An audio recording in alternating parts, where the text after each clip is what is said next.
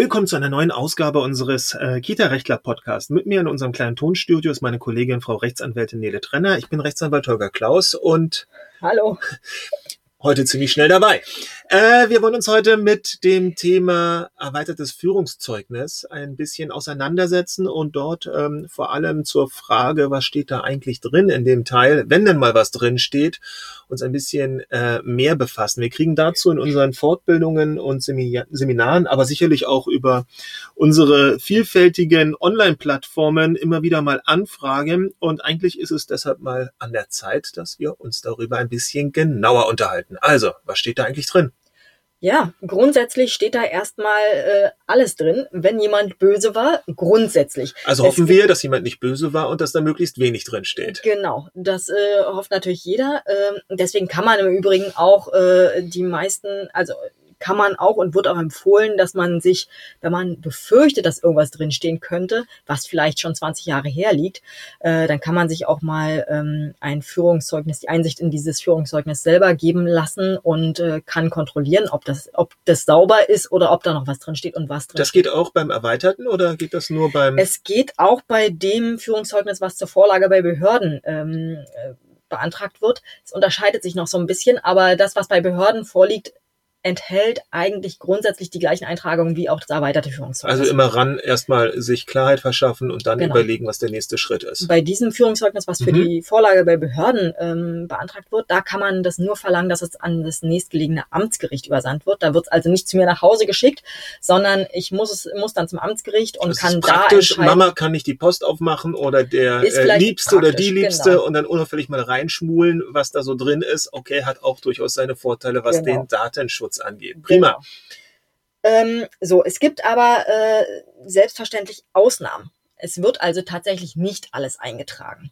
Ähm, das heißt, Ausnahmen äh, sind zum Beispiel, wenn man nur ein einziges Mal einen Ausrutscher hatte und zu, äh, zu einer Strafe verurteilt wurde, zu einer Geldstrafe von weniger als 90 Tagessätzen oder auch zu einer Haftstrafe von weniger als drei Monaten. Ähm, und noch so ein bisschen weiteres, aber das sind die Hauptfälle. Wenn man nur einmal so einen Ausrutscher hatte, dann wird das nicht eingetragen. Mhm. Es sei denn, noch eine Ausnahme von der Ausnahme. Es sind, äh, es handelt sich um eine dieser Katalogstraftaten aus dem 72 äh, SGB 8. Also die dann äh, die Arbeit am Kind grundsätzlich untersagen dürften. Also alle Sexualstraftaten zum Nachteil eines Kindes. Ähm, dann die ganzen Geschichten Kindesraub, Kindesentziehung und alles das, was es da so grusel ja, alles, was da so gruseliges gibt, die bleiben auch im Führungszeugnis richtigerweise natürlich vermerkt. Gut, prima. Genau. Ähm, wie schnell kriegt man denn so einen Eintrag da rein? Also wenn ich heute was angestellt habe, steht das morgen schon drin? Wenn man heute was angestellt hat, steht es morgen noch nicht drin. Es steht erst drin, wenn man rechtskräftig verurteilt wurde. Mhm. Das heißt, äh, man hat natürlich wie bei jedem ähm, Gerichtsverfahren auch die Möglichkeit, gegen Urteile und so weiter Rechtsmittel einzulegen. Ist im Strafrecht relativ kurz mit einer Woche ähm, nach, nach Erlass dieses Urteils. Aber erst wenn es rechtskräftig ist, die Entscheidung, steht sie drin. Mhm, mhm. Ähm, das bedeutet allein das Ermittlungsverfahren, dass einem etwas vorgeworfen wird, äh, das wird äh, noch nicht in einem erweiterten Führungszeugnis vermerkt. Nein. Okay. Das heißt, ähm, wer da irgendwas befürchtet, sollte schnell den Job wechseln oder wie muss man das, wie muss man sich das vorstellen eigentlich?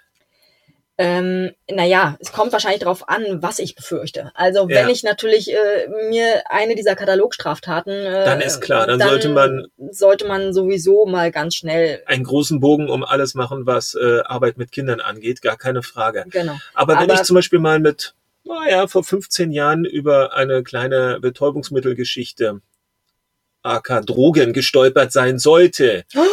Und dann habe ich auch noch ähm, ein paar Tage oder ein paar Jahre später den gefährlichen Eingriff in den Straßenverkehr zu verantworten.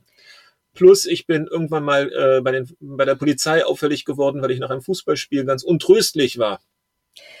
Dann äh, gerade in diesem Beispiel äh, sollte eigentlich schon diese, dieses Drogendelikt von vor 15 Jahren äh, eigentlich schon eigentlich schon nicht mehr drinstehen, weil es äh, da bestimmte Tilgungsfristen gibt. Okay.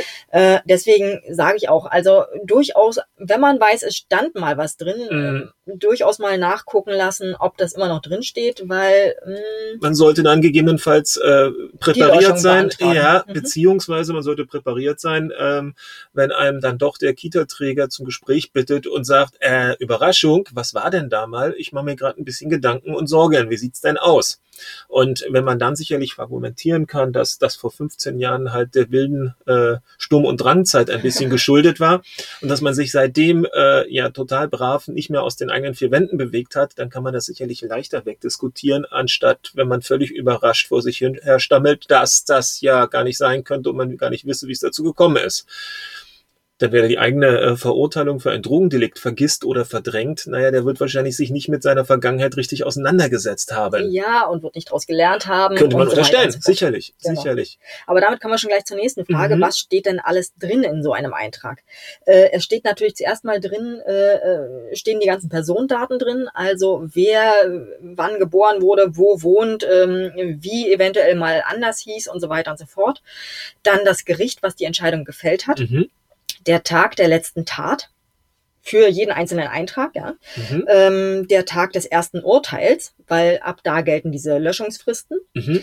Der Tag der Rechtskraft, Mhm. Also wenn man Ähm, sich über mehrere Instanzen streitet, dann ist sowohl genau. das Ursprungsurteil drin, als auch dann das womöglich das erste Urteil bestätigende Urteil einer nächsten Instanz. Okay. Genau. Und dann auch noch komplett die rechtliche Bezeichnung der Tat nebst der äh, Paragraphen und die Strafe, also die Strafhöhe. Das heißt, es steht dann also nicht nur einfach drin, äh, irgendwer hat eine Strafe von äh, 120 Tagessätzen bekommen, sondern es steht eben drin 120 Tagessätze wegen BTM, Betäubungsmittelvorfällen. Äh. Vor dem Gericht XY mit dem und dem Tag und mit ganz vielen Paragraphen. Also es ist dann schon im Zweifelsfall, wenn man dann zwei Eintragungen hat, durchaus ähm, eindrucksvoll wahrscheinlich, was dann der Träger zu lesen bekommt. Richtig. Und ja, umso eher sollte man vorbereitet sein, dass man das entsprechend verargumentieren kann, wenn man denn eine wilde Vergangenheit gehabt haben sollte. Und man sollte es eben verargumentieren, weil äh, der Träger hat ja nur die Pflicht sozusagen zu prüfen, ob diese Katalogstraftaten vorliegen und dann darf er einen Hm. gegebenenfalls natürlich nicht einstellen, wenn die vorliegen.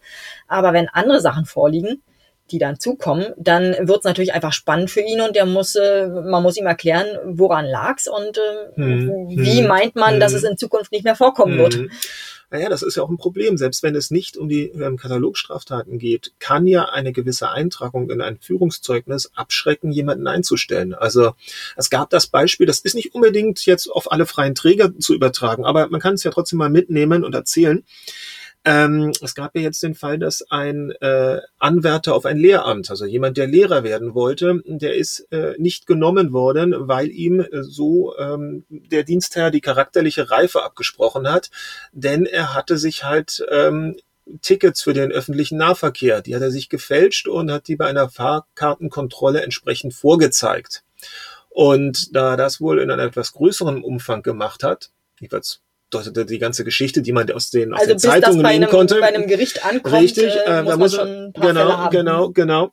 Ähm, und da ist jemanden der Job mehr oder weniger versagt worden, ähm, auf, den er sonst, auf den er sonst ganz gute Aussichten gehabt hätte. Da hat der besagte Herr hat dann versucht, vor dem Arbeitsgericht entsprechend das durchzusetzen und ist gescheitert. Also es ist bestätigt worden, dass hier eine Arbeit, ein potenzieller Arbeitgeber, man ist also noch nicht mal ins Geschäft gekommen, durchaus sagen darf, na, also wenn du dir das äh, zu Schulden kommen äh, hast lassen, dann habe ich Probleme, dich äh, für reif und geeignet genug ähm, anzusehen, für unsere Kinder und Jugendlichen irgendwelche pädagogischen Tätigkeiten zu vollbringen.